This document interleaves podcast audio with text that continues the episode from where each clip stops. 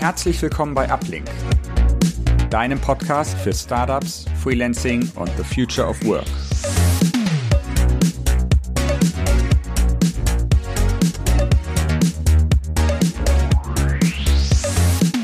Einen schönen guten Tag, liebe Hörerinnen und Hörer und herzlich willkommen zu einer neuen Episode des Uplink Podcasts. Alle zwei Wochen laden wir uns eine interessante Person aus der deutschen Digital- und Startup-Szene ein, um hier auf unserem ja, heißen Stuhl zu sitzen und uns Rede und Antwort zu stehen. Mein heutiger Gast ist Johann Leschke von der Designagentur Koto. Herzlich willkommen, Johann. Danke, danke.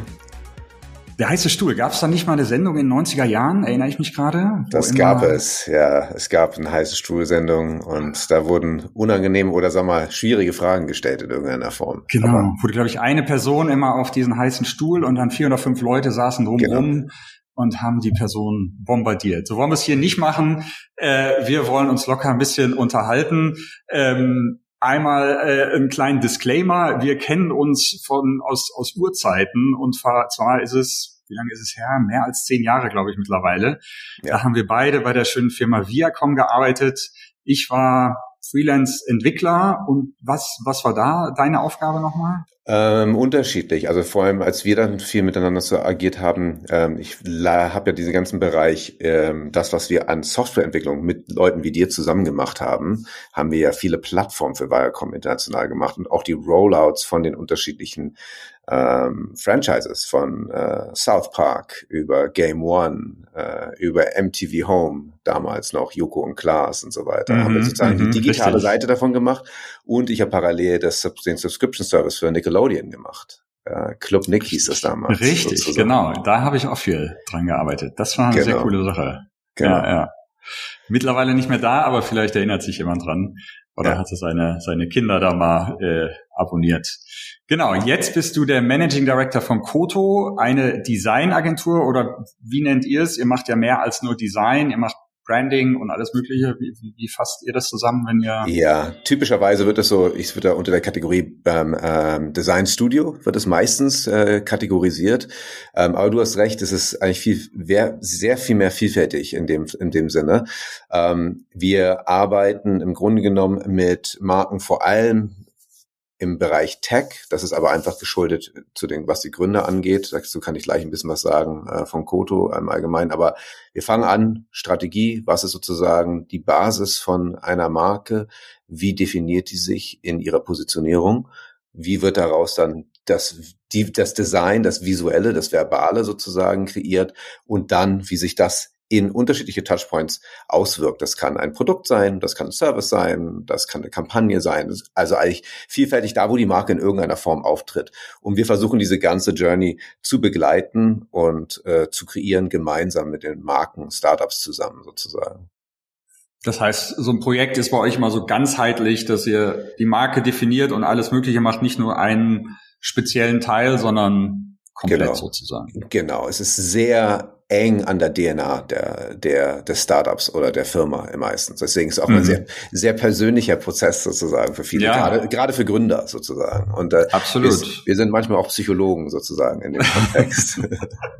Ihr sagt, was, äh, was der Gründer da ertragen muss und äh, was er selbst entscheiden Ja, es ist eigentlich, ne, wie gesagt, auch so ähm, äh, im Grunde genommen zu helfen, weil du hast immer unterschiedliche Stakeholder auch in so einem in so einem Unternehmen. Wie gesagt, die Gründer eventuell, die das, äh, die, die das Startup ins Leben gerufen haben, die die Vision haben, aber dann unterschiedliche Leute, sei es jetzt aus dem Tech-Bereich, aus dem Produktbereich, aus dem Marketing. Und die musst du dann halt zusammenführen, weil es geht nicht darum, was die Person einzeln nur persönlich toll findet. Ne? Und das ist oftmals das Problem, wenn man nur über Design spricht. Ich mag blau, ich mag rot oder ich mag folgende Farbe nicht. Darum geht es eben gerade nicht sozusagen, ähm, sondern das Interessante ist dabei, wie kann man das Produkt, was die DNA ist, kreieren in einer Form dann visuell und verbal und die Persönlichkeit schaffen, dass das auch nach außen getragen wird und für die Zielgruppe relevant ist. Aber man darf nicht verkennen, nichtsdestotrotz, es muss natürlich auch gelebt werden können von dem Startup selber. Das heißt, es bringt überhaupt nichts, etwas zu schaffen, was vielleicht perfekt für die Zielgruppe ist, aber mhm. überhaupt nicht intern gelebt werden kann. Weil das wird dann auch nicht funktionieren, sozusagen. Ja, klar, verstehe. Ja. Ähm, kannst du mal ein bisschen zur Ursprungsgeschichte sagen? Also Koto wurde ja nicht in Deutschland gegründet, sondern ihr seid ja mittlerweile in zig Ländern aktiv. Ja. Ähm, wie kam es dazu? Also Koto wurde 2015 gegründet. Ähm, die Gründer von Koto sind drei Personen. Ähm, James, Joey und Caroline, die haben damals zusammen unter anderem auch mit meinem jetzigen äh, Executive Creative Director und noch anderen äh, den Airbnb Rebrand gemacht, noch bei einem anderen Design Studio damals. Und ähm, daraus haben die sich dann sozusagen als Koto firmiert und ein neues Unternehmen gegründet. Und äh, seitdem ist es im Prinzip daraus gewachsen. Airbnb ist nach wie vor ein Kunde. Wir haben viele weitere Produkte für Airbnb geschaffen. Ähm, Dinge wie äh, Airbnb Plus zum Beispiel und viele andere und auch immer wieder im Produkt und den Elementen mit denen zusammengearbeitet. Und ähm, das ist dann gewachsen, ursprünglich aus London heraus da fing alles an. London ist nach wie vor so die Hochburg, wenn es um Design, Branddesign geht. Das ist äh, nach wie vor weltweit tatsächlich so einer der wichtigsten Orte, neben New York vielleicht auch noch. Ähm, und kurz darauf, ein paar Jahre später, kam dann äh, Koto Berlin und Koto LA. So 2019 mhm. wurde Koto Berlin ähm, gegründet und dann Koto LA auch parallel und dann letztes Jahr Koto New York und dann jetzt auch kürzlich äh, Sydney sozusagen noch dazu. Das mhm. heißt, wir sind eigentlich einmal, wenn man so möchte, durch alle Zeitzonen vertreten und in den unterschiedlichen Kontinenten vertreten. Man muss dazu sagen, USA ist natürlich hauptsächlich, also LA und New York fokussieren sich auf den US-Markt, der ist riesig, der ist groß genug. Äh, was London und Berlin angeht, wir teilen uns so ein bisschen wirklich eigentlich so international einiges auf. Also wir arbeiten eigentlich konkret über Europa, äh, EMEA eigentlich im weitesten Sinne. Ne? Das kann bis zu Dubai und so weiter noch weiter rausreichen, ähm, bis es dann über Sydney übernommen wird, wenn man so möchte, mhm. zeitzonenmäßig. Ähm, aber auch international mit amerikanischen Unternehmen arbeiten wir genauso in Berlin und in London. Ja. Mhm. Und kommen da noch weitere Standorte dazu oder ist das jetzt so das Filialnetz sozusagen. Ich denke, das ist jetzt erstmal für die, für die nächsten paar Jahre ist das ein gutes Setup, was wir da haben, sozusagen. Mhm. Ne? Aus Australien heraus kann man ähm, äh, APAC, also Asien, sehr gut bedienen, äh, im Grunde genommen. Also fürs Erste ist ein gutes Setup.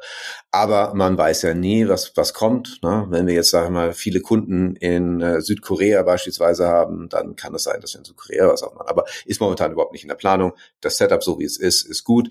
Auch Sydney sind momentan zwei Personen. Ne? Also es ist noch ein sehr kleines Studio. Wir wachsen da auch immer sehr organisch rein.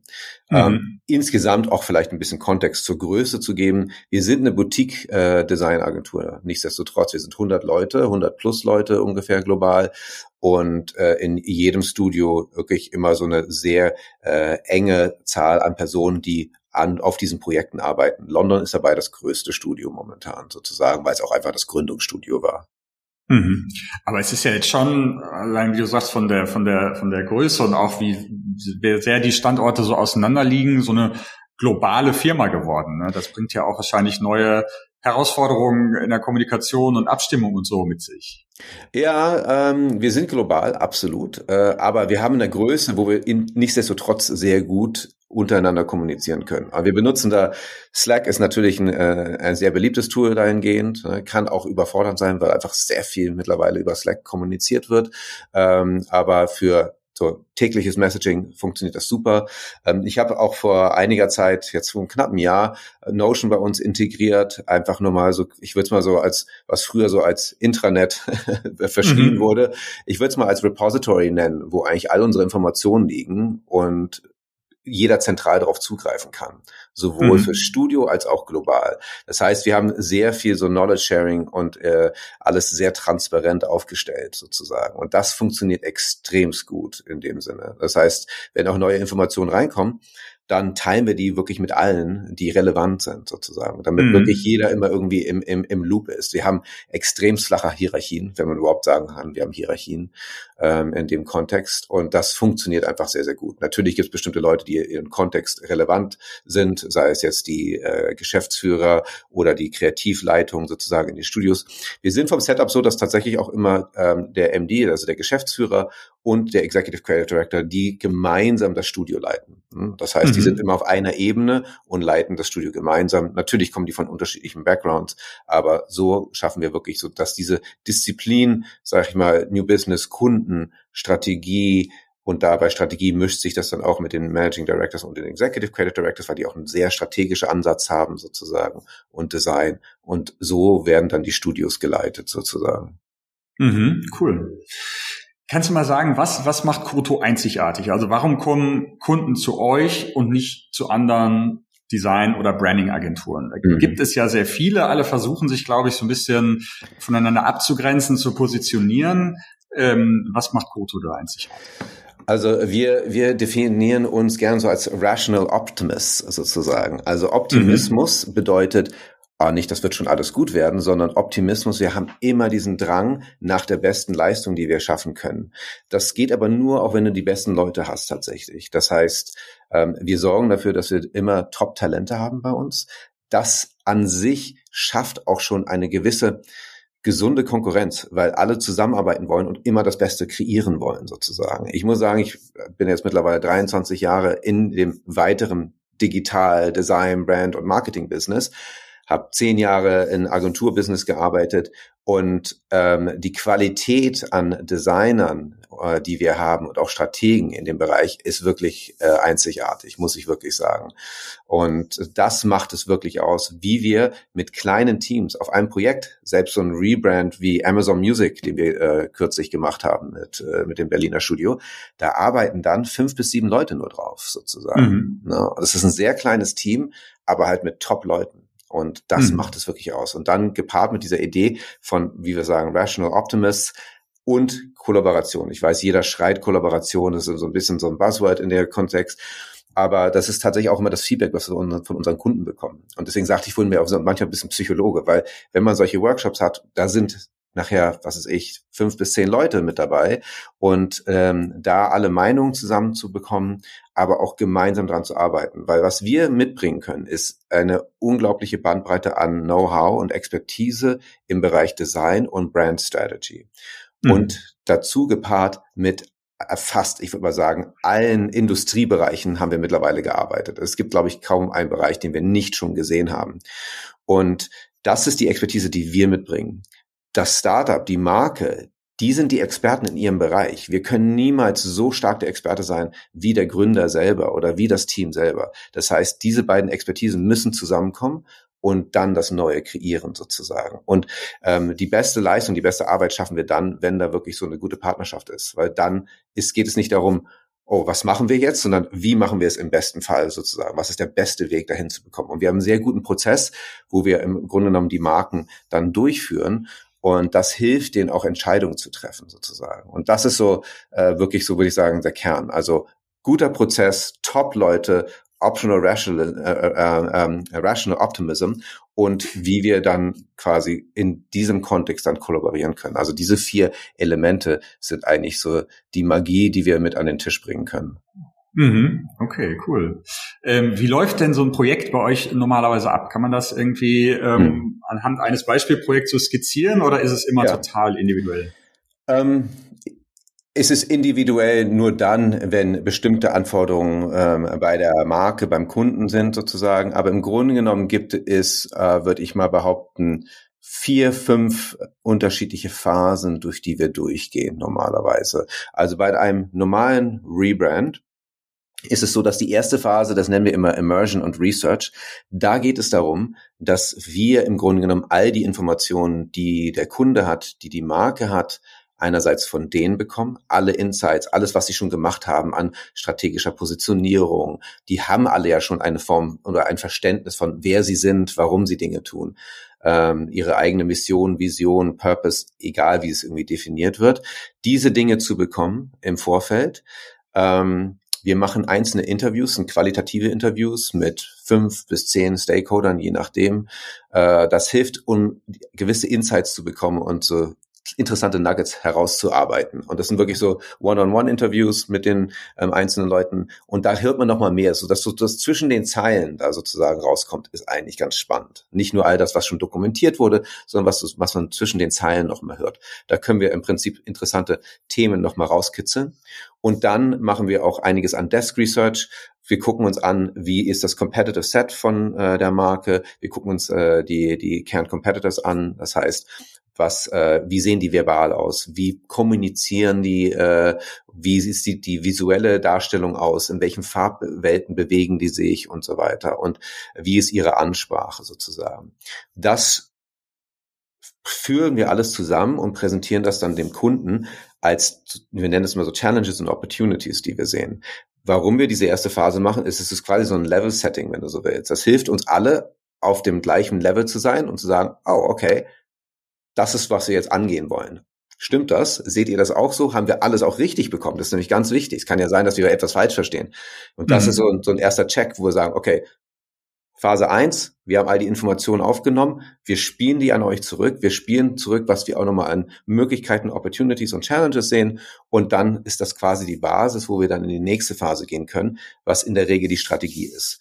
Das variiert so ein bisschen, was schon vorhanden ist an Strategie. Manchmal ist es einfach eine Anpassung dessen, manchmal ist es wirklich, wir brauchen Hilfe, wir wissen nicht genau, wie wir uns strategisch als Marke definieren müssen. Wichtig dabei ist, es ist keine Business-Strategie, das ist ein Unterschied. Ne? Brand Strategy und Business Strategy hängen natürlich eng miteinander zusammen, aber wir definieren die, die Markenstrategie für die. Das heißt, wir gehen da auch in Workshops dann mit den rein, ähm, gucken uns so Dinge an wie äh, Markenarchetypen beispielsweise. Wie ist die Persönlichkeit einer Marke? Das basiert dann auf, äh, auf den jungen Archetypen. Das ist ganz hilfreich, um einfach so ein Gespür dafür zu bekommen. Um mal so ein Beispiel zu geben, äh, Nike, der klassische Archetyp von Nike ist äh, der Hero, ne? also der Held sozusagen. Das heißt, so wie die Marke auftritt, so wie sie kommuniziert, vor allem wie sie spricht, ist sehr dann in diesem Rahmen. Ne? Also Nike ist ja alles über Performance, ne? just do it, egal zu welcher Uhrzeit. Äh, wenn du einen Körper hast, dann bist du ein Athlet sozusagen. ne? äh, das ist so die Definition davon. Und das heißt, da, da spielen wir schon mit bestimmten Elementen, wie wir die Strategie definieren können und testen auch erste tonale, also verbale Kommunikation, wie die Marke sprechen kann. Ist sie sehr, sehr freundlich, sehr ansprechbar oder je nachdem, wie die Marke sich sozusagen definiert. Und da machen wir bestimmte Übungen äh, mit den Kunden. Das ist immer sehr interaktiv. Die lieben das, die Kunden, weil auch das gibt wieder mehrere Leute kommen an den Tisch, können ihre Meinung äh, kundtun. Das ist auch ganz wichtig dabei. Es ist nicht eine Person sagt, so ist es und so sehe ich das, sondern wir haben mehrere Leute, die zusammenkommen, die auch dann gemeinsam diskutieren darüber, um dann eine Lösung zu finden. Ne? Und daraus erarbeiten wir dann drei strategische mögliche Richtungen sozusagen. Ne? Mhm. Wolltest du was fragen? Ne? Ich wollte was dazwischen äh, ja. fragen. Ähm, macht ihr diese ganzen Workshops äh, äh, on-site? Also versucht ihr wirklich alle Leute da an einen Tisch zu kriegen oder ist es meistens remote? Weil das macht ja auch, mhm. gerade wie du sagst, das ist ja wirklich so eine elementare Diskussion, die man da führt, ne? über die Marke und was wollt ihr ja. aussagen und sowas. Ähm, das ist ja wahrscheinlich was, wo es äh, sehr hilfreich wäre, wenn die Leute da an einem Tisch sitzen und so kommunizieren können. Beides. Ähm, witzigerweise, aber das ist so meine, meine Erfahrung dabei, finde ich, dass die Strategie-Workshops äh, remote sehr gut funktionieren. Okay. Aus dem einfachen Grund, weil wir sehr viele ähm, digitale Tools benutzen. Also mhm. wir nehmen wir nehmen FigJam als Basis sozusagen, haben da unsere Workshop-Templates drin, ähm, wo wir dann durch diese unterschiedlichen Elemente gehen. Die werden natürlich immer pro Kunde angepasst, weil die äh, äh, Voraussetzungen unterschiedlich sind. Aber dann haben wir immer alle, die dann in das FigJam reingehen. Das ist immer so ein bisschen merkwürdig, wenn du fünf oder zehn Leute am Tisch sitzen, alle sitzen am Laptop im FigJam sozusagen. Mhm. Und dann, mhm. aber das stimmt schon, die, die Kommunikation ist immer besser, wenn du vor Ort bist sozusagen. Aber die Antwort ist beides. Beides geht und beides funktioniert gleichermaßen gut. Es ist aber immer gut, natürlich sich auch persönlich kennenzulernen. Man tauscht sich aus. Wir sind alle Menschen. Wir bringen unsere mhm. eigenen Erfahrungen mit. Da an einem Tisch zu sitzen, ist immer hilfreich. Wobei ich aber, wie gesagt, sagen muss, die Strategie-Workshops, weil die so sehr stark ähm, in Figma meistens oder in FigJam konkret äh, laufen, funktioniert das eigentlich äh, ganz gut auch remote. Oder es funktioniert sehr gut remote sogar, ehrlich gesagt. Ähm, genau, also dann machen wir unterschiedliche Übungen dann gehen wir in drei unterschiedliche strategische Richtungen. Das heißt, aus den ganzen Insights, die wir generiert haben, dann gehen wir ein bisschen weg für eine Woche vielleicht und arbeiten heraus unterschiedliche strategische Richtungen, die wir gehen können. Weil es ist nicht nur eine Wahrheit natürlich, die da draußen existiert. Das heißt, es gibt mehrere Variationen und Richtungen, die man gehen kann.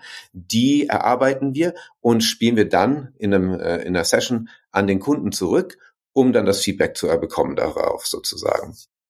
Elemente daraus und das ist wirklich, wir haben kein Framework, so dass immer das Framework ist. Ne? Also sagen, nur so kann die Marke funktionieren. Ähm, das ist nicht, das ist nicht so, wir arbeiten. Wir arbeiten schon mit einer, einer Geschichte, die sehr wichtig ist für uns. Und zwar, wir glauben, dass jede Marke drei Elemente haben muss. Und zwar, wir nennen das True, Compelling und Distinctive. Ne? Also mhm. im Prinzip das Venn-Diagramm aus diesen drei Elementen. Was bedeutet das? True bedeutet, es muss dementsprechend, was die Marke ist. Es, es was das, wofür die Marke steht, was das Angebot der Marke ist sozusagen. Das muss authentisch und echt sein. Authentisch ist ein schlechtes Wort, weil es so oft auch schon verwendet wurde, aber deswegen nehmen wir lieber true. Also einfach der Wahrheit entsprechen, was du anbietest sozusagen. Ne? Mhm. Wer bist du als Marke? Distinctive bedeutet, wie ist die Differenzierung im Markt gegenüber äh, den, äh, den anderen Competitors sozusagen. Und äh, differentiated ähm, äh, ist am Ende, sorry, compelling ist am Ende eine Geschichte, äh, ne, die sehr wichtig ist für was ist das Angebot für den Kunden. Falls ich das eben falsch gesagt habe, dann korrigiere ich mich. Es ist true, compelling und distinctive. Das sind die drei mhm. Elemente. Mhm. So hast also du es, glaube ich, auch gesagt. Ja, genau. True, wofür die Marke steht. Compelling, was ist das Angebot für den Kunden? Also was ist der Mehrwert? Was ist der USP? Was biete ich an? Die Value Proposition? Weil, welches Problem löse ich? Und Distinctive, wie differenziere ich mich von den anderen Marken? Und da, das ist so die Lin, diese äh, Linse, die wir immer sozusagen auf allem drauflegen. Auf die Strategie, aufs Design und so weiter. Ist das immer gegeben sozusagen? Mhm. So, wenn wir dann diese drei strategischen Richtungen haben, idealerweise ähm, finden wir eine, die wir dann als die richtige äh, sehen. Ein Element, das immer so der, der Kern und so ein bisschen das, das Bindeglied ist, ist die sogenannte Brand Idea, die wir mit reinbringen. Die Brand Idea ist quasi die Schnittstelle zwischen der strategischen äh, Artikulation und dem Design und der verbalen Artikulation nachher. Weil oftmals, sag mal, eine Strategie kann eine Vision, eine Vision haben, eine Mission haben, eine Value Proposition und vielleicht Reasons to Believe. Die sind natürlich sehr strukturell und oftmals viele Elemente davon sind intern und gar nicht extern. Das heißt, die Brand Idea, beispielsweise Airbnb, die Brand Idea ist Belong Anywhere, ja, das ist kein Claim, das ist keine Tagline, ganz wichtig. Manchmal wird es so dafür verwendet, aber das ist nicht der, der, der Grund. Diese ähm, Brand-Idea schafft quasi ein kreatives Sprungbett für das Design und für die verbale äh, Kommunikation nachher. Das heißt, anhand dessen können wir dann in der dritten Phase, in der Design und in der verbalen Phase, die immer parallel laufen, können wir mit dieser Brand Idea unterschiedliche kreative Ideen ausspielen. Das heißt, wir gehen dann in fünf unterschiedliche Ideen, die wir kreieren, basierend auf der Brand Idea, weil die Brand Idea ist die Strategie im Grunde genommen, sozusagen die kurze Kurzform der Strategie. Daraus können wir unterschiedliche äh, Ideen kreieren, die darauf basieren und anhand dessen ähm, schaffen wir dann fünf unterschiedliche Richtungen, die wir mit Moodboards, unterschiedlichen Logo-Richtungen, die wir gehen könnten, Typografie, die wir gehen könnten, Farbwelten und so weiter. Da spielen wir das an sozusagen und überlegen auch, wie sind unterschiedliche Formen, wie das klingen könnte. Also Idee 1 kann so klingen, Idee 2 kann so klingen. Genauso visuell haben die meistens auch einen großen Unterschied. Das machen wir bewusst. Wir versuchen unterschiedlich, wir nennen das sogenannte Brand Worlds aufzumachen um das ein bisschen auseinanderzuziehen, um zu gucken, wo das Interesse liegt sozusagen. Mhm. So, das ist die dritte Phase. Das ist äh, das Design und äh, die verbale Kommunikation, die wir dann damit reinbringen. Und du wirst auch immer, wir nehmen auch immer die Tonalität ist immer mit in den Bildern. Da ist kein Lorem Ipsum oder sowas, weil, wie gesagt, wie die Marke spricht, ist genauso wichtig wie das Design. Schwierig ist es, wenn Marken zu uns kommen und sagen so, ah, könnt ihr mal einfach mal ein Logo kreieren und dann schauen wir mal, wie wir den Rest machen das funktioniert nicht so richtig, weil es hängt alles zusammen. Ne? Du kannst nicht mhm. nur sagen, ah, wir haben nur, nur ein Logo und ein paar Farben, sondern all die Dinge hängen zusammen miteinander sozusagen. Und das machen wir in der Phase. Das ist auch die, die längste Phase. Es dauert meistens so fünf bis sieben Wochen, wenn wir in dieser Phase arbeiten. In der, in der vierten Phase, da geht es dann darum, im Prinzip all das, was wir kreiert haben, in sogenannte Guidelines zu kreieren. Typischerweise arbeiten wir dort auch in Figma ähm, und je nach Kunde, je nachdem, was die Bedürfnisse sind, kann das, das können das Design Libraries auch schon sein. Ähm, das ist quasi die Strategie, alles was visuell da ist, alle Elemente einmal als ein, sag mal, einfaches, kurzes, aber visuell sehr ansprechendes Brandbook Guideline in Figma in den meisten Fällen ähm, dargestellt, so dass jeder externe Agentur, Marketers, egal wer darauf arbeitet, sich das anschauen kann und sofort versteht, ah, dafür steht die Marke und das sind die Elemente, mit denen ich spielen kann, sozusagen. Und das ist sehr wichtig, das auch zu machen, dass es ähm, einfach greifbar ist. Es gibt äh, Agenturen, die machen dann irgendwie 100, 200, 300 Seiten Design Libraries oder Design Guidelines und Brandbooks. Das liest kein Mensch. Und dann mhm. ist es noch ein PDF irgendwo auf dem Server und das guckt sich keine Sau an, ehrlich gesagt. Ja, und deswegen. Dann guckt man einmal rüber und macht da doch was, wie man es selber für richtig hält, wahrscheinlich. Absolut, absolut. Und das wollen wir vermeiden natürlich, weil da hinter den ganzen Marken, die wir kennen, da ist System dahinter, da ist, das ist bewusst kreiert in der Form sozusagen. Und äh, deswegen versuchen wir auch dann die Marken mit an die Hand zu nehmen. Also das ist im Prinzip die vierte Phase. Da kann es aufhören, muss es aber nicht. Insgesamt dauert das so circa zwölf bis 16 Wochen, je nachdem.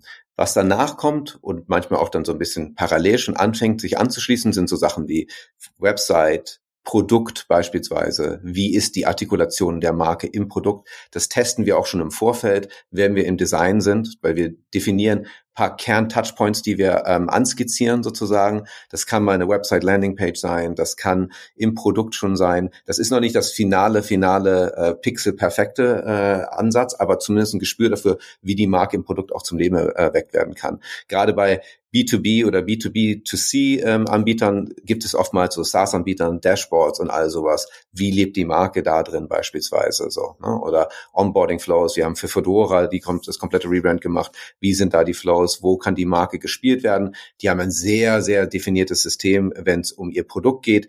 Da können wir dann nicht mit eingreifen, weil das einfach schon so perfekt getestet ist, was die UX und Usability angeht. Aber wir können dann da direkt mit, mit, mitarbeiten. Ein Beispiel, was ich, was vielleicht ganz interessant ist, äh, mit äh, Amazon haben wir an einem Projekt gearbeitet, das nennt sich AMP, AMP.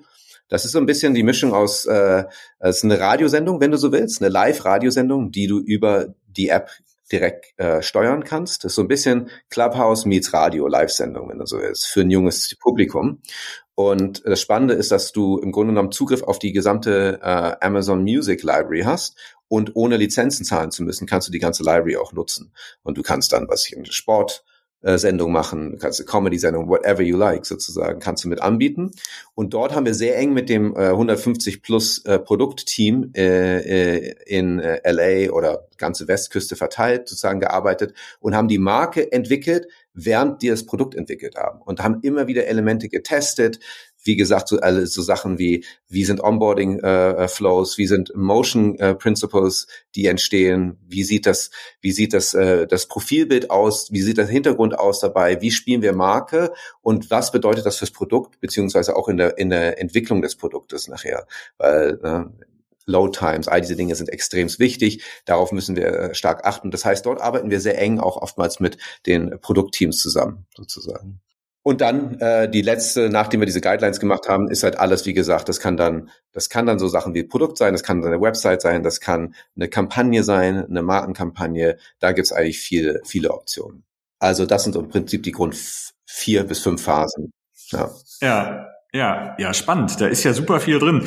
Äh, wie lange dauert der Prozess von Start bis, bis Guidelines? Also kann man natürlich nicht so sagen, aber wenn jetzt ja. ein potenzieller Kunde überlegt, ich äh, würde das eigentlich oder es würde Sinn machen, dass wir sowas machen, wenn die zu euch kommen, wie viel Zeit müssen die dafür so veranschlagen, bis sie da sind? Normalerweise für so einen kompletten äh, Rebrand 12 bis 16 Wochen. Eine Sache, die ich unterschlagen habe, die auch manchmal mit reinkommt, das kommt dann meistens nach der Strategie, ist Naming. Das machen wir auch sehr viel. Das heißt Namensgebung. Ähm, das, das verlängert den Prozess tatsächlich nochmal um einiges. So, da muss man wirklich nochmal gute vier Wochen mit einbeziehen. Ähm, zwei Wochen, um Namen zu finden, von einer Longlist zu einer Shortlist. Und das ist auch ein Ding, was äh, sehr, sehr, sehr persönlicher Prozess ist. Welcher Name ist der richtige Name? Vor allem, wenn man einen Namen wechselt. Wir machen Pre-Checks. Ähm, das heißt, wir gucken trademarkseitig, und auch äh, was sind URLs und Social Handles, was gibt es dort beispielsweise. Aber da muss es nochmal am Ende von den Unternehmen selber mit einem Rechtsanwalt nochmal nachträglich geprüft werden. Wir sagen meistens, gebt drei Namen rein, haltet euch nicht fest an einem. Die Chance, dass irgendwo etwas ist, es gibt eigentlich keine neuen Namen mehr, sage ich mal so. Das mhm. existiert fast ja. gar nicht. Ähm, ist die Chance, dass ein Name abgeschossen wird, ist relativ hoch, deswegen geht immer mit drei Namen rein. Aber zu deiner Frage, zwölf bis 16 Wochen ist so der, der Kernprozess. Mhm. Was davon vielleicht ein bisschen abweicht, was vielleicht ganz interessant sein kann, ein, ein, ein Hinweis, ein Zusatz dazu, ist, wir arbeiten aber auch manchmal in Design Sprints. Also mhm. vielleicht steht die Strategie schon und wir, wir wollen einfach bestimmte, äh, einfach an der Marke arbeiten. Arbeiten wir auch gern an Design Sprints. Das sind dann, was weiß ich, vier Wochen oder sowas in der Regel. Woche für Woche arbeiten wir an bestimmten Element, Elementen und dann arbeiten wir mit Marken auch an, an, an Design Sprints beispielsweise. Cool. Jetzt sagtest du, ihr arbeitet manchmal mit Startups und dann mit Amazon. Also das sind ja so die beiden Extreme eigentlich, was die Firmengröße und Struktur und so äh, angeht. Das heißt, da scheint ihr keine Spezialisierung zu haben oder was, was machst du persönlich am liebsten mit, mit was für Firmen oder was für Firmengrößen äh, zu arbeiten? Ich glaube, die Größe ist gar nicht mal der, der Punkt. Für uns ist interessant die Ambition, die der Kunde hat. Und ähm, der, ich würde sagen, der einzige große Unterschied ist bei kleinen Startups, wenn die wirklich so Early Stage sind, sind zwei Elemente, die haben natürlich nicht das Budget, das ist natürlich das eine Ding. Das heißt, wir müssen viel mehr streamlined arbeiten und müssen ein bisschen im Scope reduzieren, ähm, um trotzdem natürlich ein sehr gutes Ergebnis zu erhalten. Der Vorteil ist, wir arbeiten sehr, sehr eng mit einem sehr kleinen Team zusammen. Das heißt, du kannst ein bisschen schneller sein. Du hast weniger Stakeholder in dem Prozess. Das ist der große Unterschied als mit größeren Unternehmen wie in Amazon oder auch Coca-Cola beispielsweise. Die Londoner arbeiten schon lange mit Coca-Cola. Ähm, und äh, was wirklich da im Grunde genommen der Prozess ändert sich eigentlich nicht. Und das ist eigentlich das, das Schöne daran. So, die Herangehensweise ändert sich nicht. Mhm. Ähm, die Art der Kollaboration ändert sich. Aber wir suchen, wie gesagt, immer eigentlich die Partner, die Interesse haben und die die Motivation haben, auch sich daran mit zu beteiligen und diesen Prozess durchzugehen, um zu diesem neuen Ergebnis zu kommen. Was schlecht funktioniert, ist, wenn Leute sagen, ja, ja, meine, meine Senior Stakeholder, die haben jetzt keine Zeit dafür. Wir, ich, wir, wir gucken uns das dann mal an, schicken uns das mal durch und dann schauen wir mal. Das funktioniert nicht. Du musst die Leute mit dabei haben. Wie gesagt, das ist so ein sehr enger Prozess. Das ist sehr wichtig für die. Das heißt, man muss schon während dieser jetzt zwölf bis 16 Wochen, sagtest du, voll committed eigentlich in, in, in Vollzeit oder in Teilzeit äh, dabei sein oder wie, wie, wie sieht Nein. das aus? Vollzeit Vollzeit ist es nicht. Also ist für bestimmte Leute ist es Vollzeit. Das heißt, die Leute, die das Projekt leiten auf der Kundenseite, das ist schon natürlich äh, wichtig. Das heißt, entweder Head of Marketing, CMO oder und oder auch Design Leads meistens in der Kombination. Das sind diejenigen, die es auf der Kundenseite leiten. Äh, CEOs oder die Gründer äh, in der Form, die sind meistens, würde ich sagen, so ein bis zweimal, äh, eigentlich einmal die Woche brauchen wir die vielleicht für ein, eine Stunde oder sowas so. Ne? Okay. Also machbar, total machbar. Und dann nochmal intern, natürlich, wenn die nochmal was sehen, sich nochmal ein bisschen Zeit zu nehmen, um das nochmal zu intern zu diskutieren. Also ich würde sagen, so für Leadership Level ist, äh, kommt man gut mit so vier Stunden pro Woche aus, was absolut tragbar ist, meines Erachtens. Mhm. Am Anfang ist es ein bisschen mehr, ne, mit den Interviews und so weiter. Am Ende wird es ein bisschen weniger. Ja, Cool. Jetzt hast du schon ein paar Tools erwähnt, dass ihr intern Slack und Notion nutzt und äh, bei der bei der Kundenkommunikation Figma und FigJam. Gibt es andere Tools oder Services, die ihr entweder intern oder halt in Kundenprojekten nutzt, die die äh, so unverzichtbar für euch sind?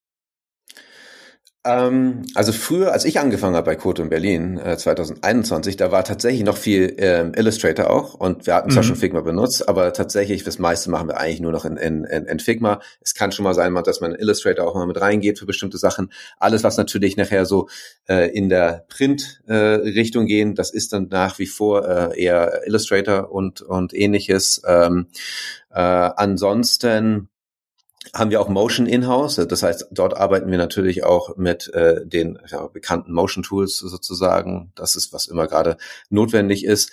Ähm, darüber hinaus würde ich sagen, ähm, benutzen wir klassische natürlich Videokonferenztools, weil wir natürlich immer äh, äh wieder auf in, in Calls gehen müssen, Zoom, Meet äh, in der Form. Ähm, wir benutzen manchmal für, um erste Ideen noch weiter zu spinnen, weil man einfach wirklich sehr schnell sein kann, kann es sein, dass wir auch mal sowas wie Midjourney oder sowas benutzen, beispielsweise, mhm. um äh, erste Richtungen weiter zu spinnen, sozusagen. Was da nicht funktioniert, worauf die Frage kommt, ah, wird es das ersetzen? Äh, das entwickelt sich wahnsinnig schnell und äh, es wird sich auch weiter äh, schnell entwickeln. Ähm, äh, aber was, wir müssen das immer trotzdem nochmal anfassen und anpassen, sozusagen. Ja, es ist super hilfreich am Anfang, um, um Sachen zu bekommen und damit zu arbeiten, aber das ist sozusagen eine Hilfestellung, eine extrem gute Hilfestellung sozusagen. Ja, dafür ist es super und da, da nutzen wir in der, in der Regel Midjourney. Dafür hat sich für uns am besten äh, ergeben sozusagen. Ja. Nutzen denn, äh, äh, gibt, gibt es Startups oder andere äh, Firmen, die, die Midjourney oder andere AI-Tools komplett für das Branding nutzen, was ihr eigentlich macht? Also äh, ist, wäre, wäre das möglich oder, oder ist das eins der Ziele auch von solchen äh, Generative AI Tools? Ist, ich sag mal so, es ist möglich. Die Frage, ist das Ergebnis gut? Ist es wieder true, compelling und distinctive? Wahrscheinlich in, in vielen Fällen nicht, weil, wie gesagt, das basiert oftmals genau auf den richtigen Prompts, auf das, was es gelernt hat. Das ist, es ist, die Ergebnisse, die wir sehen, sind nicht immer super. Wir haben auch äh, Kunden, die tatsächlich dann zum Beispiel Illustrationen ähm, gemacht haben über, über AI-Tools. Die sind dann, ich würde mal sagen, die treffen es so zu 75 Prozent. Mhm. Und dann fehlen aber so die letzten 25 Prozent. Weil wenn du einen Illustrator hast, dem du ganz konkret äh, sagst, das ist das, was, was wir machen wollen, diese Person kommt dann wieder mit Ideen an den Tisch, die man nicht so einfach mal über ein AI immer schnell generieren kann. Es kann, es hilft, Bandbreite zu schaffen und Ideen, neue Ideen zu generieren. Das ist super. Aber tatsächlich dieses finale Ausarbeiten und dem so einen eigenen Schliff, eine eigene Note, eine eigene Handschrift zu geben, das ist schwierig. Ich kenne viele, die sagen auch sofort, ah, ich erkenne sofort, das ist Midjourney, ich erkenne sofort, das kommt. Ne, die haben selber schon eine eigene Handschrift sozusagen. Und das, das wollen wir vermeiden. Ne? Wir wollen die eigene Handschrift der Marke quasi äh, kreieren, idealerweise. Ja, auch bei ChatGPT ist es ja mittlerweile so, dass man wenn man Texte liest, oft wirklich erkennen kann, okay, die sind komplett von, von ChatGPT oder zum größten Teil äh, äh, geschrieben worden, ne? weil die so eine bestimmte Tonation haben, eine bestimmte Struktur und äh, ähm, bestimmten Aufbau. Ähm, aber wie du sagst, ich glaube, es, es kann auch, auch in dem Bereich sehr viel neue Ideen generieren oder halt das, was man in jedem Projekt neu machen muss, also viel, viel so Busy Work äh, wahrscheinlich ersetzen, oder? Absolut. Und dafür ist es super. Und da nutzen, wir das auch immer wieder sozusagen. Auch wenn ich Angebote schreibe, schreibe ich auch manchmal immer wieder so, da benutze ich ChatGPT und guck mal, wie kann ich es nochmal besser formulieren, kürzer formulieren ja. und einfach äh, eine Idee dafür zu bekommen. Also dafür ist es extrem hilfreich und wie gesagt, auch auf der Kreationsseite Ideen zu bekommen, ist es super, super hilfreich. Also es ist keine entweder oder, es ist sehr additiv und sehr, sehr gut in dem Kontext. Mhm. Nun ist das ja alles, also gerade Midjourney, da kam ja, glaube ich, vor ein paar Monaten jetzt Version 5 raus, wo viele gesagt haben, okay, das ist nochmal ein ganz neues Level verglichen zu den Versionen davor, so an Qualität, äh, die man da rauskriegt. Das ist ja alles immer noch sehr so im, in der Entstehungsgeschichte.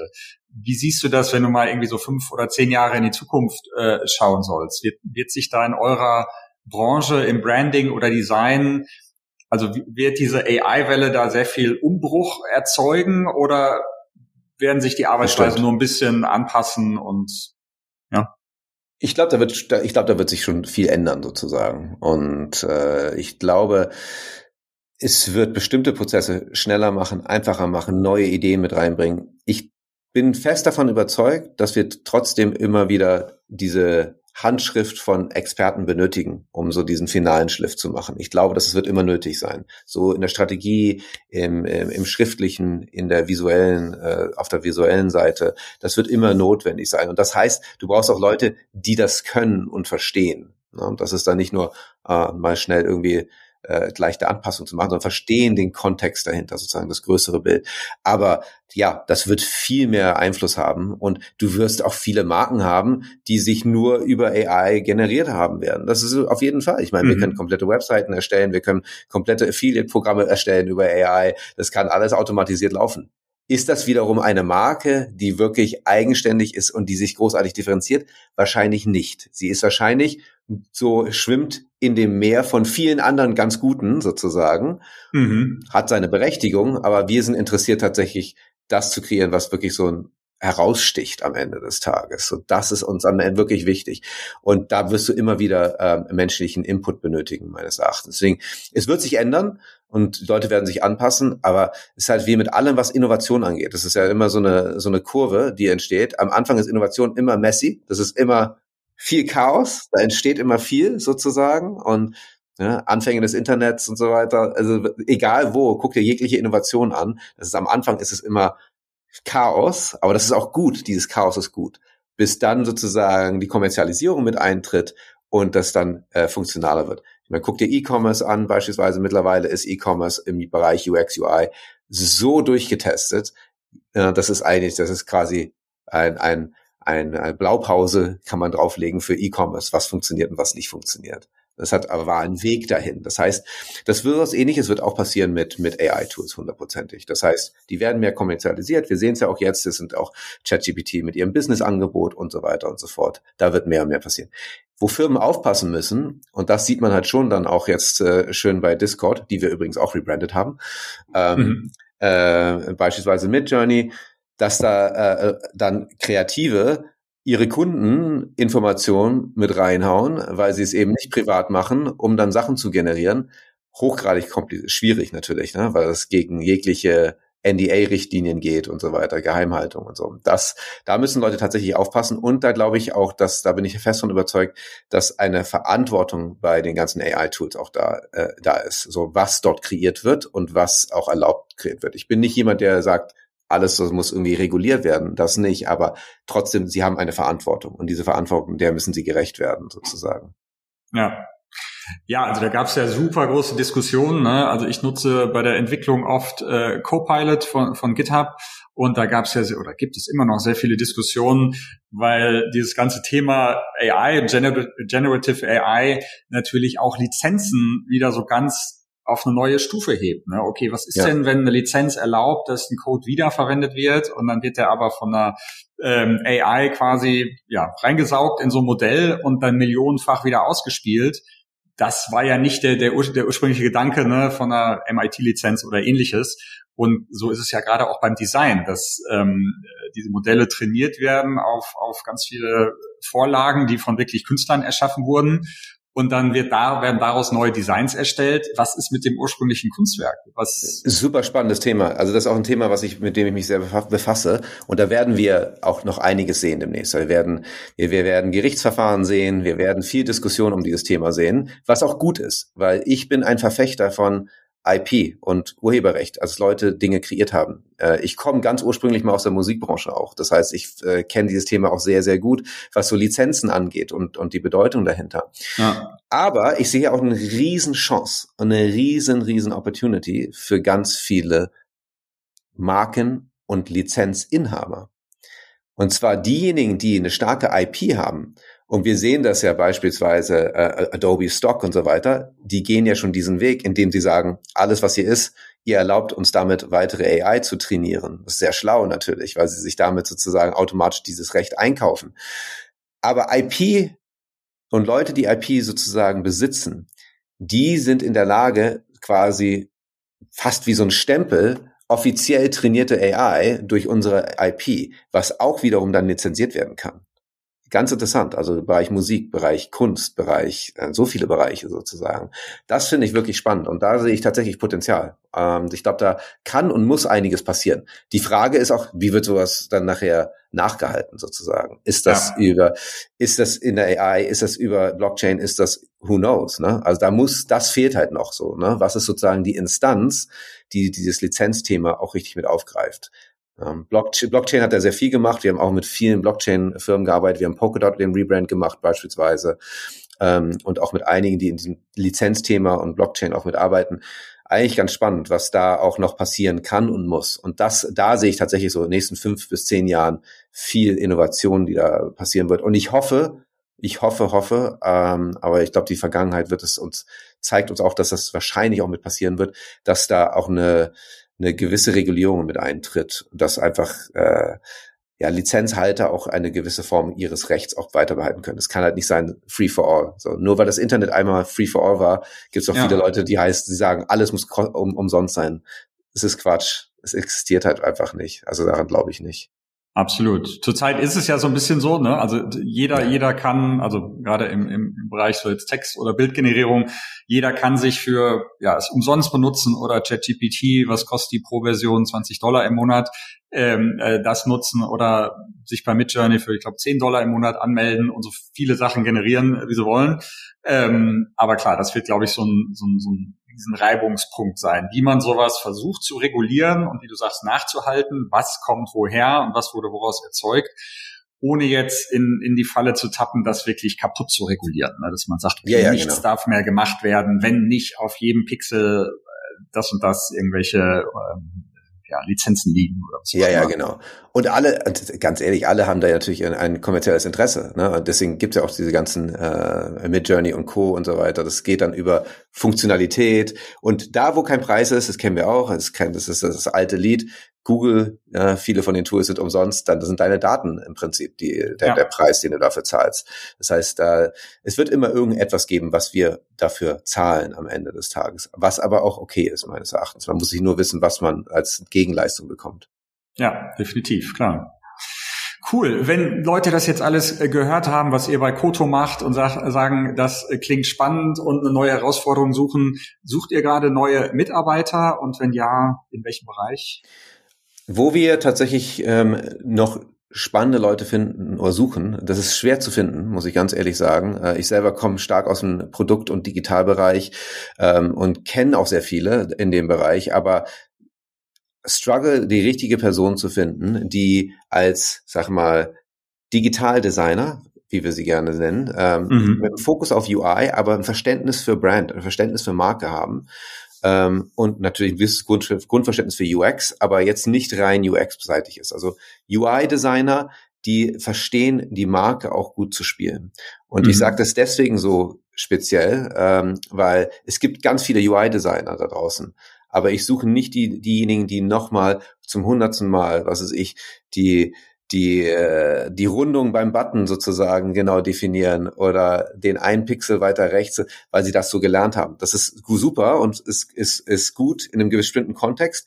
Wir brauchen tatsächlich noch ein bisschen dieses kreative, wie kann ich ein Element noch weiter tragen im Bereich UI. Das heißt, man muss die UI Hausaufgaben verstehen und kennen und so weiter, aber auch mhm. die Kreation mitbringen können. Und das ist äh, tatsächlich das, was wir suchen. Das heißt, Digitaldesigner, Senior Digitaldesigner, die ein Auge für äh, Marke haben, aber ein gutes Verständnis für Produkt und was das bedeutet, das ist halt spannend. Weil, und das vielleicht mal so halt nochmal als, als Hinweis dazu, der Unterschied zwischen Branddesign und digitalem Design ist, dass Branddesign, wenn man es anfängt, ist eher statisch sozusagen. Ja, man guckt sich die Welten an und es ist eher statisch.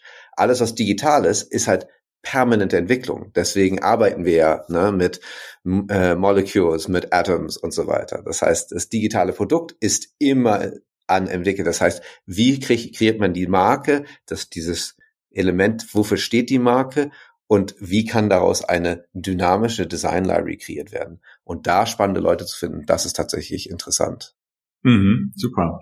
Wenn äh, sich da jemand angesprochen fühlt, wie äh, kommt die Person auf euch zu? Soll die dich kontaktieren? Habt ihr einen Job ausgeschrieben? Wahrscheinlich nicht aktuell. Wir haben es nicht ausgeschrieben, aber äh, auf unserer Website findet ihr auch an unsere Kontaktdaten. Äh, mich, Johann at koto.studio oder Tim äh, at koto.studio, Executive Creative Director. Äh, schickt uns eine E-Mail und dann schauen wir uns cool. das gerne an. Sehr gut, sehr gut. Dann habe ich noch zwei Fragen an dich, die ja. wir allen Gästen stellen. Ähm, und zwar zum einen, ob du ein Tool oder ein Service benutzt, vielleicht zusätzlich zu denen, die wir jetzt schon erwähnt haben, die du persönlich oder im Beruf nutzt, die aber äh, noch so ein bisschen unterm Radar fliegen, die noch nicht so viele Leute kennen und die du aber trotzdem gerne weiterempfehlen möchtest. Äh, Firefly benutze ich tatsächlich in letzter Zeit, ähm, mhm. was ganz interessant ist, vor allem wenn ich also gerade mal so die Interviews, die ich erwähnt habe am Anfang, wenn wir die machen oder auch in New Business Gesprächen, es erlaubt mir, mich zu fokussieren und zu konzentrieren auf die Person, mit der ich spreche, weil es im Hintergrund im, genommen, im Grunde genommen eine Aufnahme tätigt, ähnlich wie wir es jetzt hier haben in unserem äh, Riverside äh, Recording sozusagen. Äh, es gibt ein Transcription dazu, ist über über AI. Es gibt äh, Ideen, worüber gesprochen wurde und so weiter. Es macht das Leben eins sehr viel leichter sozusagen. Die sind noch nicht mhm. perfekt, die Tools, würde ich sagen. Das ist so also 80 Prozent da, aber schon ganz gut. Was die sehr schlau machen, ist in jedem Meeting, wo man sich einwählt und man benutzt Firefly, dann ist das immer als eigener, als eigene Person sozusagen drin. Und dann sitzt da immer Firefly mit drin. Mhm. Ein, ein bisschen offensiv, würde ich sagen, aber sehr, sehr smart, weil jeder sieht es sofort und sagt mal so, was ist denn Firefly sozusagen? Ja. ja. Aber das heißt, es ist ein Bot, den man jetzt bei Google Meet oder Zoom genau. mit einlädt, oder? Genau. Okay. Du lädst ihn im Prinzip mit ein, ist quasi als, äh, als Person, als Bot mit eingeladen, wird aufgenommen, Trans Transcription wird gemacht im Hintergrund und du kannst dann da drauf gehen, kannst dann die Insights teilen, kannst Elemente daraus wieder kopieren und so weiter und so fort. Eigentlich sehr, sehr, sehr, sehr praktisch. Also äh, kann ich echt nur, nur empfehlen. Und mhm. dann gibt's auch tatsächlich Tools, die ich benutze, um weil es gibt so viel Information daraus. Ich selber lese sehr viel ähm, permanent, sei es über Medium oder äh, über Artifact äh, oder Flipboard. Ich benutze all die sozusagen als Aggregatoren, um äh, News und Insights äh, zu lesen. Äh, da nutze ich tatsächlich auch das ein oder andere AI-Tool manchmal, um auch spannende Stories zu bekommen, um mhm. einfach Inspiration zu bekommen, um dann einfach zu sehen, wofür kann ich das nutzen, sei es in Kontext vom Job oder einfach um Insights zu generieren. Das ist tatsächlich auch manchmal ganz interessant. Mhm, cool. Genau. Und die zweite Frage, ähm, ob du einen Film, ein Buch, ein Podcast oder irgendetwas anderes, was du in letzter Zeit ja gesehen, gelesen, gehört oder konsumiert hast, ähm, jetzt auch außerhalb vom Business-Kontext äh, auch noch weiterempfehlen möchtest. Einen Podcast möchte ich echt empfehlen, weil es einfach unglaublich gutes Storytelling ist und äh, sehr spannend ist. Deswegen bewusst raus aus diesem Business-Kontext, weil ja, da kann ich viele nennen und äh, ich glaube, das wird dann irgendwann repetitiv. Ähm, und zwar, das nennt sich äh, Lore, L-O-R-E. Und okay. zwar ist ein spannender Podcast, die machen auch teilweise mittlerweile ähm, Events.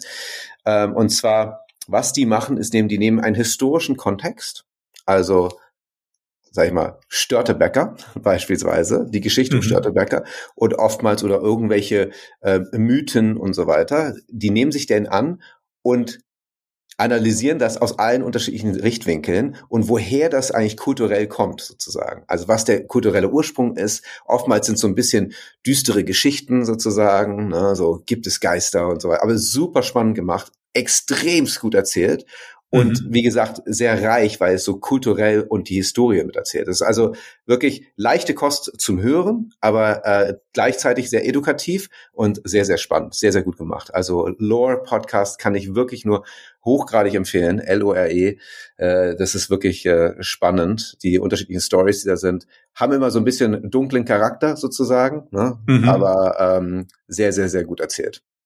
Spannend, werde ich mir auf jeden Fall anhören, werden wir alles in den Show Notes verlinken. Ist der Law Podcast auf Deutsch oder auf Englisch? Auf Englisch nur. Auf Englisch, okay, ja. super. Sehr cool. Johann, vielen Dank. Wenn Leute dich äh, finden wollen, du hast deine E-Mail-Adresse schon gesagt, äh, johann.koto.studio. Wie, wie können Leute dich kontaktieren? Hast du es gerne lieber per LinkedIn, E-Mail oder hast du eine Webseite? Ähm, LinkedIn ist super, funktioniert, glaube ich, gleich ganz gut. Ähm, E-Mail funktioniert auch gut, aber LinkedIn ist wahrscheinlich besser in dem Kontext. Äh, aber ja, also das würde ich, das wäre meine Empfehlung. Also auf LinkedIn, Johann Leschke, findet ihr mich. Ich glaube, das dürfte nicht so viel, nicht so schwer sein. Sehr cool. Johann, ich danke, für, äh, danke dir für das Gespräch. Äh, wir treffen uns in zehn Jahren wieder und schauen, ob die Design- und Branding-Welt komplett anders aussieht, ob du dann wieder Musik machst oder, oder Sounddesign.